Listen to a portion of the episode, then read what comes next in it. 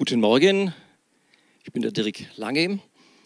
Wir sind in einer Serie, einer Predigtserie, beziehungsweise haben wir das genannt, über Herzensnähe, über ja, zwischenmenschliche Beziehungen. Und heute haben wir das Finale Furioso muy dramatico. Streiten. Wenn schon, dann aber richtig. Herzensnähe durch Streiten. Und was mir ganz, ganz, ganz, ganz, ganz, ganz, ganz, ganz wichtig ist, ja, ich fange mal so an. Äh, wir werden uns jetzt anschauen, ähm, zusammen die nächste so etwa halbe Stunde, Epheserbrief, äh, Epheserbrief Kapitel 4.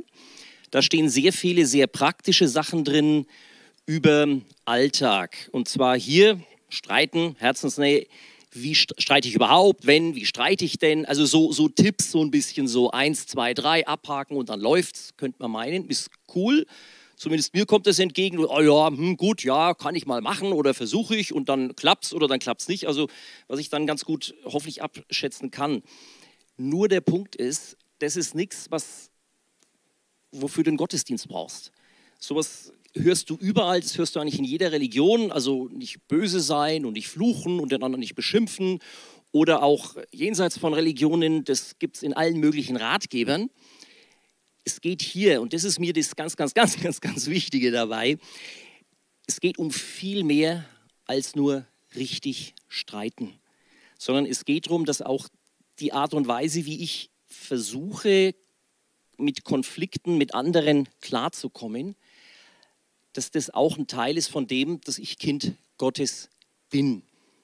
Das so mal vorab, weil mir das wirklich ganz wichtig ist. So, gehen wir rein. Streit gehört dazu. Ich streite, also jetzt mal von, von mir, mit wem streite ich?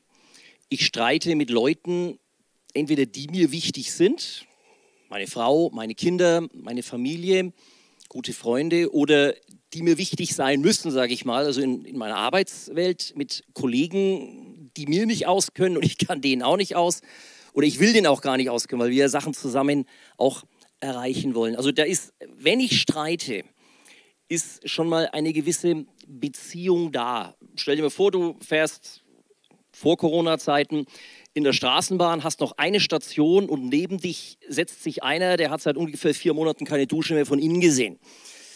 Fängst du wieder das Streiten an? Also ich zumindest nicht. Ich rümpfe die Nase, setze mich ein bisschen weg und bin froh, dass ich in der nächsten Station sowieso aussteigen muss. Streiten, wenn ich es gut mache, steht am Ende eine Versöhnung. Da kommen wir dann auch noch drauf, was die Beziehung festigt. Kommt gleich ein Beispiel dazu. Die Bibel ist sehr offen, sehr, also nimmt da kein Blatt vor den Mund, ähm, die versteckt auch nichts. Da findest du immer wieder Stellen, bei denen gestritten wird. Ich fange mal an im Alten Testament, da wird mit Gott gestritten. Lies mal Habakuk, ganz kurz drei Kapitel und lies mal nur das erste Kapitel und da die zweite Hälfte. Dieser Prophet Habakuk, der streitet mit Gott geht. Also auch das, in Anführungszeichen, darf man. Oder im Neuen Testament Apostelgeschichte, ähm, da hast du im Kapitel 5, oder ich fange mal so an, Kapitel 6 ist was drin, da gab es Stress innerhalb dieser Organisation, junge Kirche, die da entstanden ist. Es waren sehr viele Witwen zu versorgen mit Essen und das wurde den Aposteln zu viel und dann gab es dann also Streit zwischen den also zwischen verschiedenen Gruppen, ein Murren, so äh, übersetzt Luther das. Ähm, und Apostelgeschichte 6, das ist ein klassisches Beispiel, das hörst du in Management-Seminaren heute. Best Practice ähm, Case, lösungsorientiert, also nicht, oh, wo ist denn das Problem und wer ist in Schuld und früher war alles besser, sondern, oh, wir haben ein Problem, wie lösen wir das? Ein anderes Beispiel für Streit, auch Apostelgeschichte, jetzt rein zwischenmenschlich, Apostelgeschichte Kapitel 15. Paulus und sein bis dahin Co-Reisender Barnabas, die, wie heißt es bei Luther so schön, äh, sie gerieten heftig aneinander. Also zwei so, ich stelle mir das so vor, so zwei richtige Alpha-Männchen, die da voll zusammenkrachen. Ähm, die haben nämlich Streit über eine Personalie, über einen Mitarbeiter, heute wird man sagen, über einen Team Assistant, das ist der Markus, das ist der, der das Markus-Evangelium geschrieben hat. Der war dem Paulus zu lasch irgendwie, zu, weiß ich nicht. Und das ist viele Kapitel vorher und wo man dann merkt, Paulus schleppt das mit sich rum und dann kracht das da raus. Das sucht sich irgendwo ein Ventil. Also das ist jetzt nicht Best Practice, das ist eher so, ja, könnte man besser machen. Ähm, aber es auch steht in voller Offenheit in der Bibel drin, wie diese zwei äußerst gläubigen Männer, Paulus und Barnabas, wirklich voll aneinander rauschen. Ähm, und jetzt ein Beispiel, da sitzt neben mir der André, ein Beispiel, was wir hatten auch hier im ICF. Das ist ja auch, äh, also zumindest wenn ich da bin, ähm, ist es keine perfekte Gemeindewehr. Äh, ich war vor vielen Jahren auch im, Worship-Team. Da war, damals hatten wir feste Bandbesetzung, war André mein Bandleiter und einer von uns, äh, der hatte damals ähm, Stress in der Arbeit irgendwie, ging nicht gut und das hat sich auf seine Stimmung ausgewirkt. Also wenn wir, wir hatten da einmal die Woche, ich weiß, einmal die Woche hatten wir wirklich Probe und ähm, der kam dann und das, ja, also der hatte schlechte Laune, der hatte schlechte und verbreitet er dann so ein bisschen, also ist nicht so wahnsinnig aggressiv, aber so, so, so, so eine latent schlechte Stimmung. Und es drohte sich auf die gesamte Probe dann halt auszuweiten. Und was der André da sehr schön gemacht hat, der hat also angefangen, also hat jeden so kurz persönlich begrüßt. Und die Person hat, Mensch, wie geht's denn auf der Arbeit? Und hm, und also hat der Person zu verstehen gegeben, du, ähm, ich kenne dich, ich mag dich, ich bin an dir, an deinem Thema, was du gerade hast, interessiert. Und dann hat es geschafft, also da bewundere ich ihn heute noch dafür, weil ich würde es wohl so nicht, jetzt kriegst du ein Lob ab, aber auch nur eins, das langt, also unter Franken soll man nicht so viel loben. Ne? Nett geschimpft ist genug gelobt. So. Und, äh, ähm, und dann hat er, also er hat den, wie man so schön sagt, du, du hast den abgeholt und dann sehr, der unglaublich lieben, netten aber inhaltlich klaren Art und Weise zu verstehen gegeben, so und jetzt proben wir, jetzt sind wir hier 90 oder 120 Minuten zusammen und proben und dann vergessen wir mal so die Arbeit oder, oder den Vermieter oder was auch immer. Und das war für mich ein schönes Beispiel von Streitkultur, jetzt in einem frommen Setting, ICF, eine Worship Band. Ja? Ich kann mich gar nicht erinnern, Dirk. Das ist so lang her. Ich meine, es ist lang her, dass du in der Band mitgespielt ja, ja. hast. Übrigens sehr schade. äh, du fehlst uns. Denk mal drüber nach. Aber äh, ich will mich kurz erinnern. Nein, ist, ist also, ich, ich habe schon rausgehört, es war ein, ein männliches ja, Bandmitglied. Also das nur als, nur, als, nur als Beispiel, also gar kein Ratiospiel jetzt machen, nur als, also auch diese Transparenz, dass hier natürlich auch, das sind, wir sind Menschen zusammen und da gibt es halt immer wieder Geschichten, die da nicht gut laufen. Und das war ein Beispiel, was eben sehr gut gelaufen ist. Da war also nicht Streit zwischen jetzt zwei Leuten da, sondern wir waren fünf, sechs Leute in. War halt ein bisschen schwierig. So, wollen wir uns mal anschauen, ähm, was da die Bibel zu sagen hat. Das müsste jetzt als nächstes kommen. Die, okay, also ähm, im Epheser 4, da wollen wir jetzt mal reingehen, in die Bibelstelle. Epheser 4. weil sonst, ich kann es auch hier aus dem Buch vorlesen. Ja, also, das ist das, um was es mir eigentlich geht. Epheser 4, 26 ist nur ein kleiner Auszug. Wenn ihr zornig seid, dann ladet nicht Schuld auf euch, indem ihr unversöhnlich bleibt. Zürnt, aber sündigt dabei nicht, heißt es in einer anderen Übersetzung. Auch hier einmal mehr. Streit, auch ja, ich sag mal, aggressive Gefühle wie Zorn oder Wut, wie man es immer nennen will, die, die gibt es. Da macht die Bibel auch kein Hehl draus, die redet da auch nicht um den heißen Brei herum. Also von daher, Streit ist zunächst einmal, das ist einfach da. Also nicht, wenn du sagst, oh, jetzt habe ich aber gestritten mit meiner Frau oder mit meinem Kind oder meinem Chef, das ist aber ganz schlimm. Nein, sondern das ist einfach da.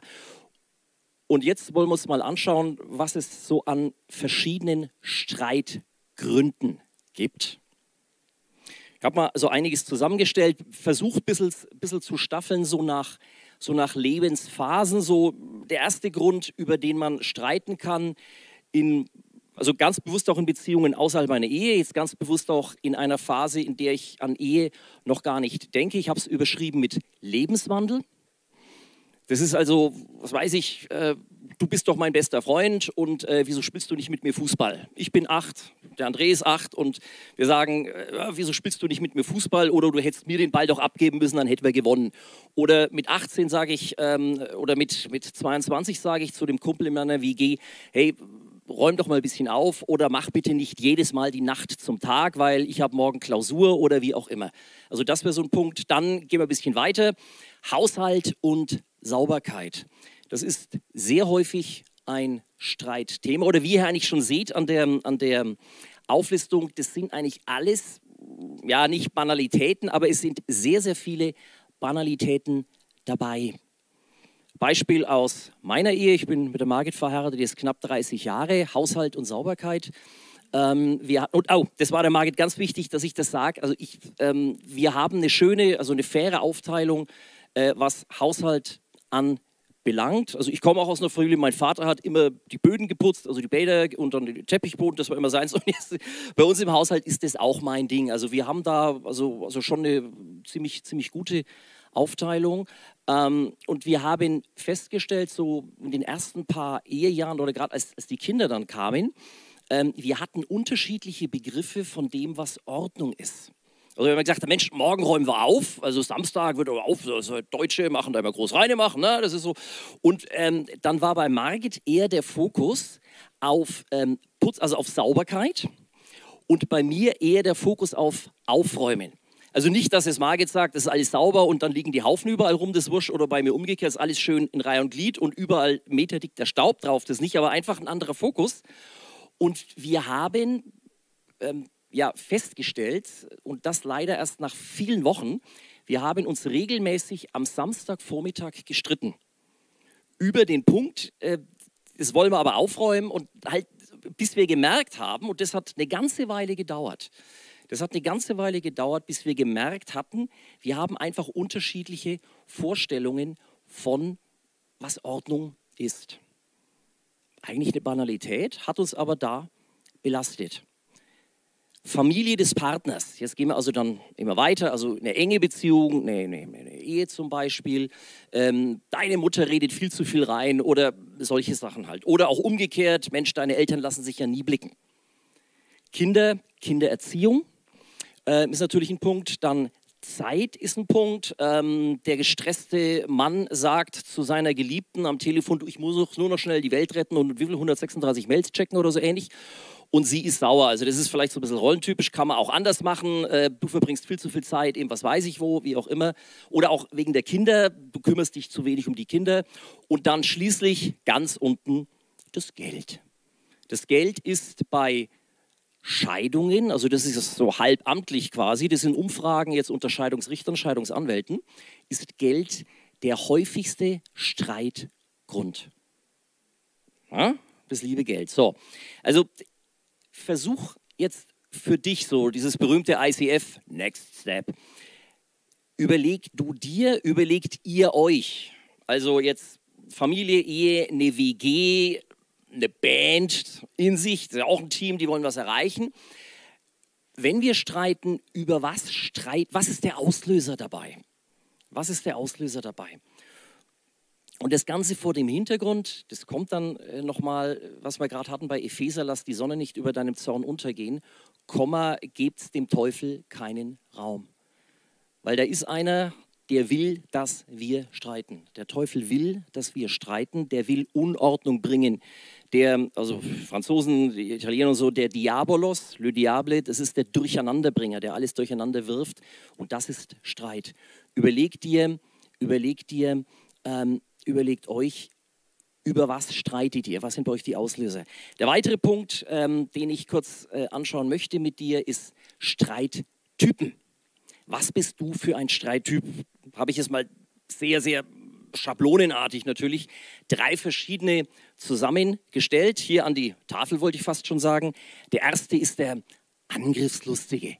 Das ist so, ich habe es ein bisschen verglichen mit Leuten, kennst du sicher, ich hoffe, du bist selber keiner, ähm, die so einen Putzfimmel haben. Es muss alles immer perfekt sein. Perfekt, perfekt. Ich habe als dabei, ich acht Jahre alt, äh, mein bester Freund, der wohnte zwei Häuser weiter und der hat den viel größeren, also Sandkasten, oder acht Jahren, weiß ich gar nicht, also, also riesen Sandkasten auf jeden Fall, oder nee, ich war nicht acht, ich war vier, ich weiß es gar nicht mehr. Und da bin ich immer zum Andreas hin, äh, weil der, also hatte eigentlich viel, auch viel mehr Spielsachen und dann waren wir zwei Jungs halt an dem Sandkasten gesessen, natürlich nicht acht, ist ja wurscht. Und ähm, ähm, haben da gespielt und dann mit Bagger und Wasser und Sand und dann bist du halt, schaust halt so aus. Und äh, ist mir in Erinnerung geblieben, die Mutter von dem, die hat uns dann immer durch das Haus durchgetragen, dass wir also da möglichst nichts ähm, dreckig machen. Also so, es muss immer alles sauber sein und das übertragen jetzt auf zwischenmenschliche Beziehungen. Es wird alles sofort hinterfragt. Du, da müssen wir echt drüber reden. Also du hast heute früh, hast du also deinen Kaffee nur lauwarm getrunken. Ich meine, das ist doch ein Thema, oder? Das müssen wir doch, also, überspitzt jetzt von mir. Also der, der Angriffslustige, der kann nichts stehen lassen. Der andere, ist gleich drunter, das ist der Vermeider. Das ist der Vermeider.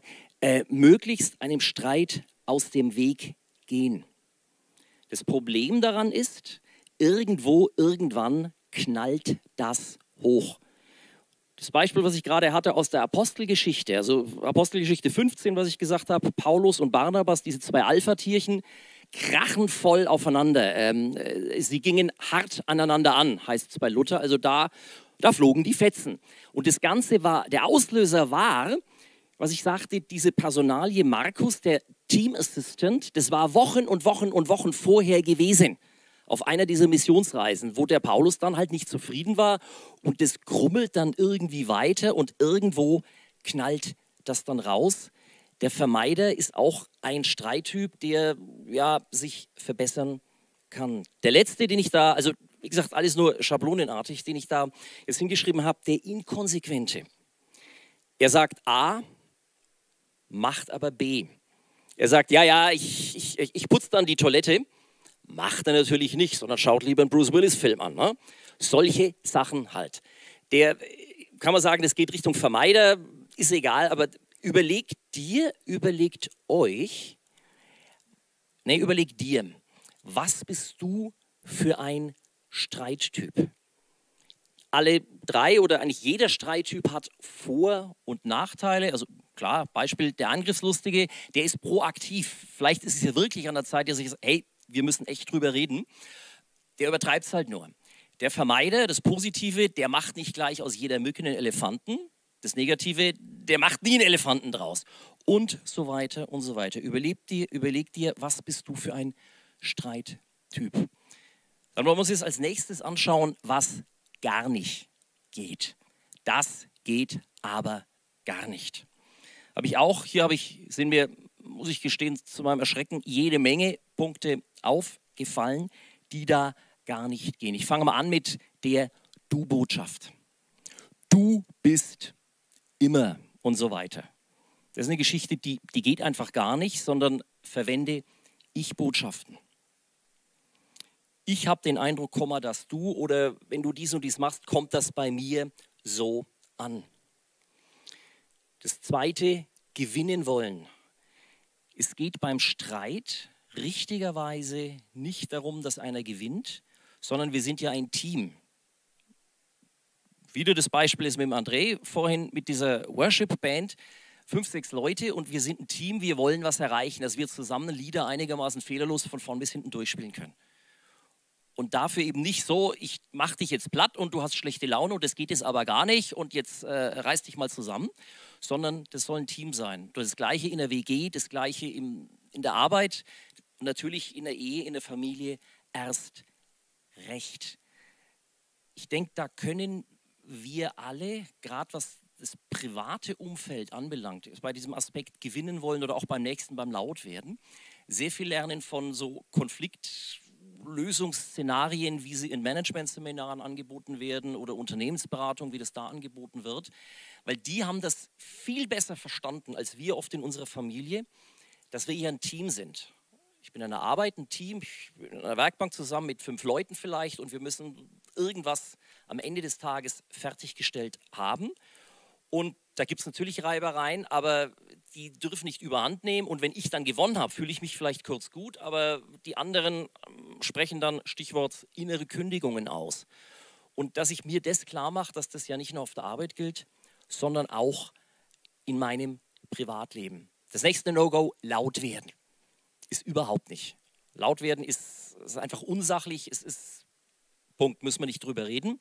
Und die drei anderen, die sind vielleicht nicht so ganz selbsterklärend, von oben herab, von unten herauf. Fangen wir damit an, von oben herab so, ach, du hast ja überhaupt keine Ahnung, ach du kleines Dummerchen.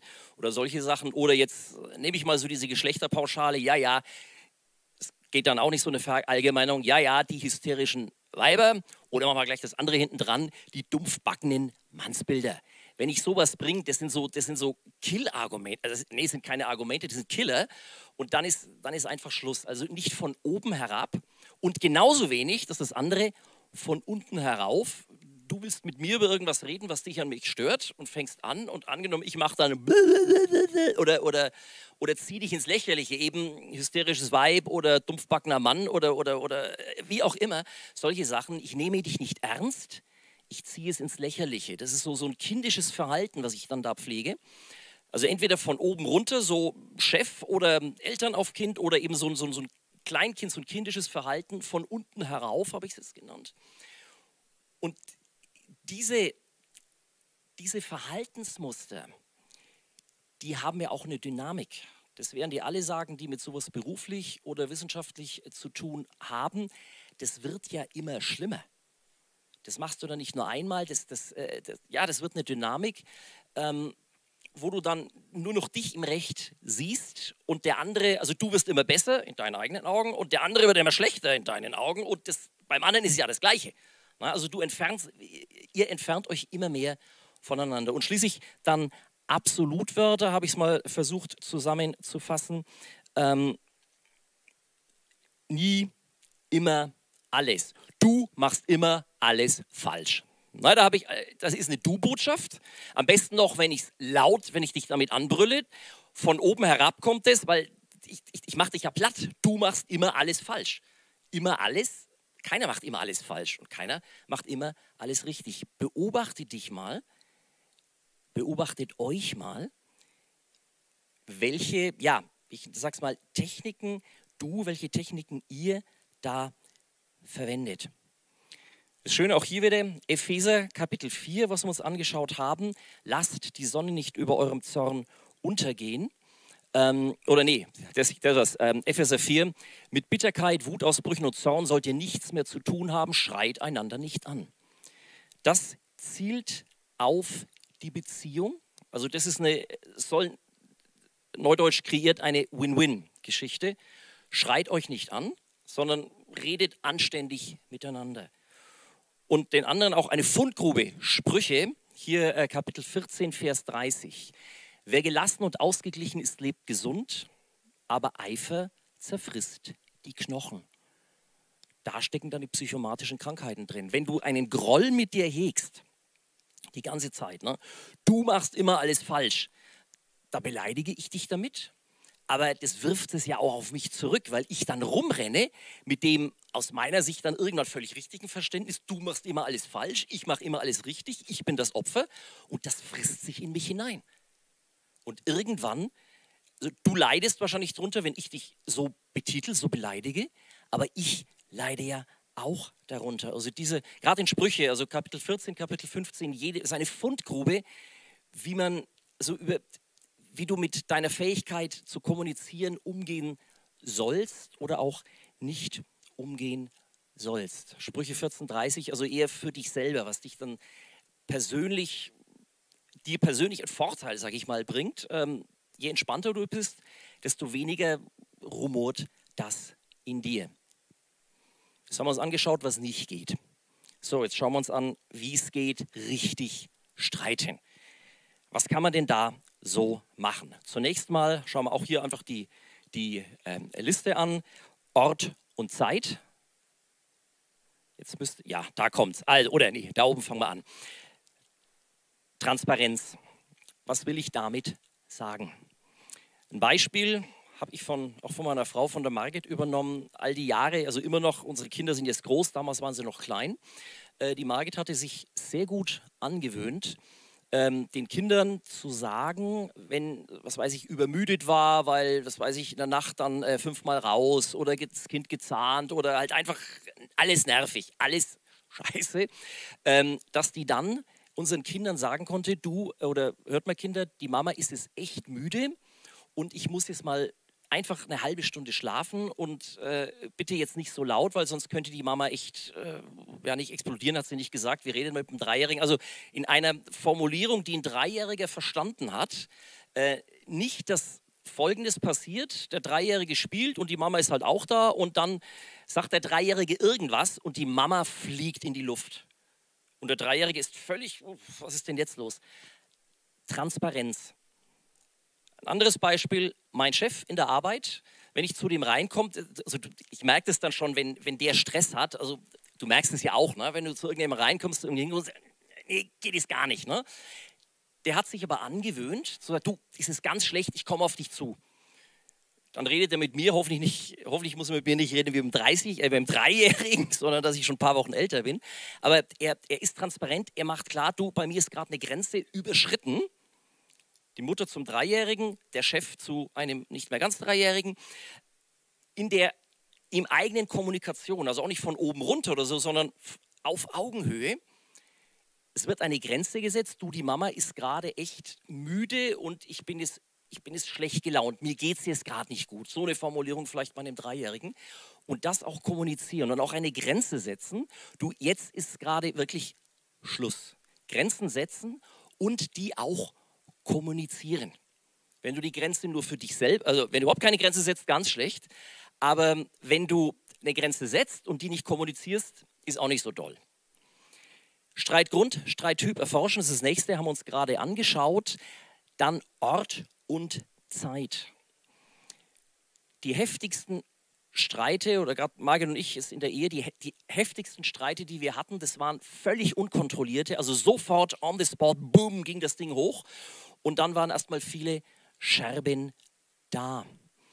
Und wir haben so einigermaßen gelernt, da sind wir längst noch nicht am Ende angelangt, einigermaßen gelernt, wenn wir merken, da fängt was, das Knistern an, also nicht jetzt positiv, sondern sehr negativ, dass wir dann sagen, okay, stopp hier, lass uns das vertagen, lass uns heute Abend um 18 Uhr zusammensetzen. Oder was, also auch hilfreich ist, was vielen Leuten hilft, Streitspaziergänge. Du wechselst die Räumlichkeit, du brauchst auch Zeit, einfach je nach Wetterlage, du musst dich dann irgendwie anziehen oder und so weiter. Also das ist dann schon mal ganz praktisch. Eine Cooling-Off-Period, dass du ein paar Minuten hast, um die Schuhe zu suchen, den Parker zu suchen oder wie auch immer und dann, wo gehen wir überhaupt hin?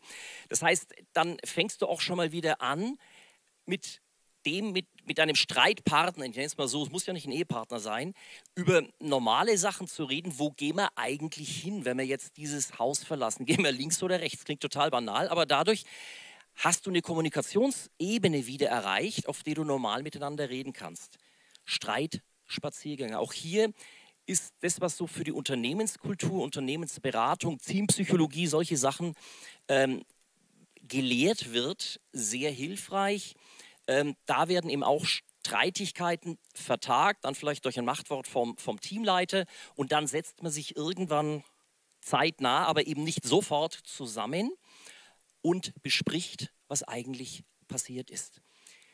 Hüte deine Zunge, hat man auch gerade, du machst immer alles falsch, am besten noch in einer lauten Sprache, geht gar nicht, sondern überleg dir, was du sagen willst, sei spezifisch. Nicht, du machst ja nie sauber, sondern ich finde es nicht gut, dass du die Spülmaschine so und so und so einräumst. Oder so Geschichten wie Klodeckel auf, Klodeckel zu, klingt es lächerlich, aber das ist eine Sache. Das ist eine spezifische Sache. Ich möchte, dass du den Klodeckel zumachst. Das wäre mir echt wichtig. Das wäre jetzt auch eine Ich-Botschaft. Nicht du machst, sondern das wäre mir echt wichtig, dass der Klodeckel zugemacht wird. Wie gesagt, klingt lächerlich, aber an solchen Sachen sind Beziehungen schon zerbrochen. Und dann schließlich, jetzt klingt es dann wieder fromm, Vergebung und Versöhnung. Und da haben wir Christen echt einen riesigen Heimvorteil, kommen wir ganz am Ende drauf. Und auch das jetzt erstmal übersetzt so in Kommunik äh, die Sprache der Kommunikationsforschung, Grenzen setzen und kommunizieren, steht bewusst das gleiche wie ganz oben. Wenn ich sage, jetzt haben wir gestritten und jetzt ist gut, jetzt ist der Streit zu Ende. Wir haben das auch hier, Margit, toll mit den Kindern, Friede. Das war bei uns Friede. Einfach weil, also Kind ist da noch viel empfänglicher, ist so meine, mein, mein Eindruck, als, als ein Erwachsener, zumindest als ich.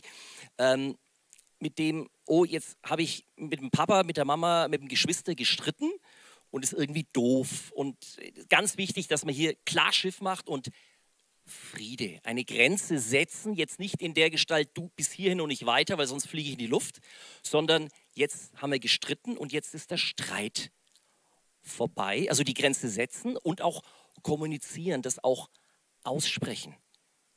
Vergeben, ich biete dir oder ich spreche dir Vergebung zu und dann ist es dein Job, auch das ist eine Sache der Grenze wieder, dass du die Vergebung auch annimmst.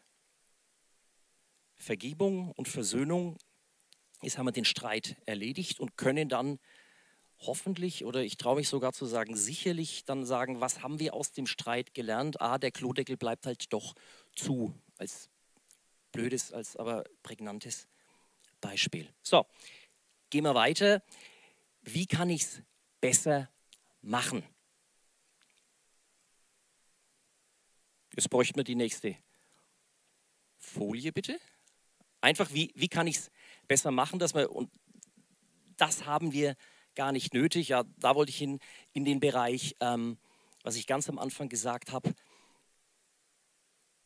Es geht nicht nur darum, dass wir uns unterhalten, wie kann ich besser streiten oder wie vermeide ich gleich Streit, sondern was ist der Hintergrund? In was ist denn Epheser eingebettet? Und da schauen wir uns das mal an. Dann die, die Bibelstelle ist, glaube ich, die gleiche, die wir, die wir gerade schon hatten. Jawohl, wieder Epheser, seid freundlich und barmherzig und vergebt einander. Und ich habe dann dazu, also so steht es in den deutschen Übersetzungen da, dass ich also irgendwas mache. Und im Urtext heißt es, und jetzt spreche ich wieder den André an, jetzt spreche ich wieder den André an. Im Urtext heißt es, seid freundliche, barmherzige, vergebende. Was meine ich damit? Der André ist Schlagzeuger. Gerade hat er nicht Schlagzeug gespielt, aber eigentlich ist er Schlagzeuger. Was ist der Unterschied, wenn ich sage, hey, ich bin Schlagzeuger oder ich spiele Schlagzeug? Das ist eine Frage an mich. Ja. Aber ich dachte schon, das wird jetzt nee. so ein Schlagzeugerwitz. Nein. Nein, okay. Ich kann auch einen erzählen. Wie heißen die Typen, die immer mit den Musikern? Naja, ja, dann lassen wir es hier. Nein, nein. Was ist der Unterschied, wenn ich sage, ich bin, oder ja, ich stelle dich vor, das ist ein Schlagzeuger, das ist der André, Schlagzeuger, oder der spielt Schlagzeug. Was klingt intensiver? Das ist intensiver, wenn du sagst, das ist ein Schlagzeuger. Ja, also weil genau, das ist ja. eine Identifikation. Das ist, ach, wir haben es nicht geprobt. I love you. Vielen Dank. Das ist es. Wenn ich von mir sage, also ich bin Keyboarder, ich bin Keyboarder, oder André sagt von sich, ich bin Schlagzeuger, dann drückt das einen Teil seiner Identität aus. Wenn er hingegen sagt, ich spiele Schlagzeug, du spielst Schlagzeug und in zehn Minuten Spaghetti kochen oder mit seinem Sohn spielen oder mit seinem Sohn Spaghetti kochen spielen oder irgend sowas.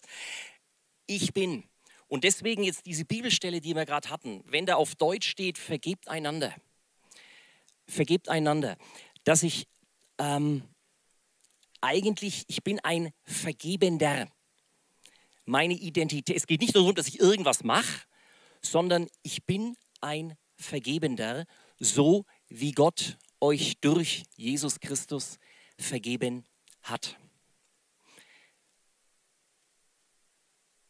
Dass ich mir klar mache, dass du dir klar machst, letztlich, du musst keinen Streit gewinnen. Du hast das gar nicht nötig. Du hast es nötig, eine Position zu haben, eine Position zu kommunizieren, aber deine Identität hängt nicht davon ab, dass du was gewinnst, sondern deine Identität hast du schon in Jesus. Und das ich hoffe, das klingt jetzt nicht so abstrakt. Ich finde es total entspannend. Das ist sehr, ja, das ist sehr kraftvoll und es ist sehr, sehr entspannend. Ich habe das gar nicht mehr nötig zu gewinnen. Und, und vor allen Dingen, ich kann vergeben, weil Jesus hat mir vergeben, mir ist vergeben worden. Und da steht es geschrieben, ich bin ein Vergebender. Das ist Teil meiner Identität. So wie der André, der spielt halt Schlagzeug einfach, weil er es kann. Der muss, oh, jetzt muss ich aber, äh, strenge ich mich aber an. Natürlich wird er immer besser dabei. Aber der setzt sich einfach hin, also jetzt dann gleich nicht, jetzt spielt er Gitarre, aber ansonsten spielt er halt Schlagzeug. Und weil er es halt einfach kann. Und dass du dir klar machst, du bist ein Vergebender, weil dir vergeben worden ist und weil du vergeben kannst. Natürlich musst du es üben, so wie der André immer noch sein Schlagzeug üben muss, als Beispiel. Aber die Vergebung, die ist halt einfach schon mal da und du kannst davon Gebrauch machen. Richtig streiten. Streit ist normal, Streit gehört zum Leben dazu. Überleg dir, wieso du streitest, was für ein Streittyp du bist. Vermeide diese No-Gos, das geht gar nicht. Und überleg dir auch, wie kannst du einen Streit konstruktiv nutzen und wenn du einen solchen Streit konstruktiv nutzt, letztlich mit Vergebung und Versöhnung, dann, und jetzt schließt sich der Kreis, dann hast du zwischen deinem Herzen und dem Herzen von dem oder einer oder mehrere Personen, ist egal, hast du wieder ein bisschen mehr Nähe geschafft, hast du Herzensnähe kreiert. Dass ihr das nächste Mal, ach, da haben wir ja damals schon drüber gestritten und vielleicht lacht man dann drüber.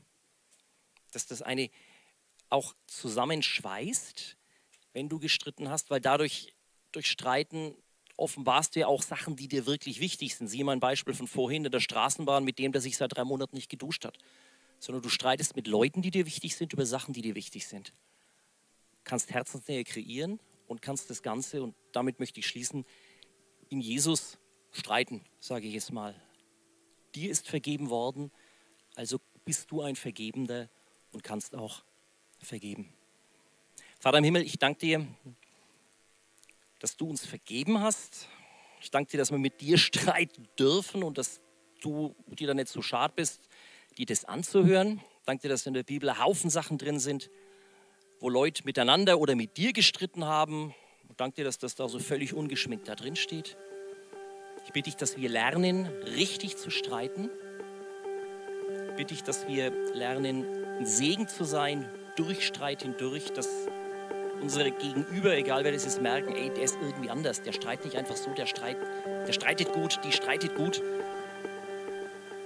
Ich bitte dich, dass wir da Zeugnis sein können, so wie wir mit Konflikten umgehen, Zeugnis für andere, dass die einen Appetit kriegen auf dich, dass du durch uns dadurch scheinen kannst. Amen.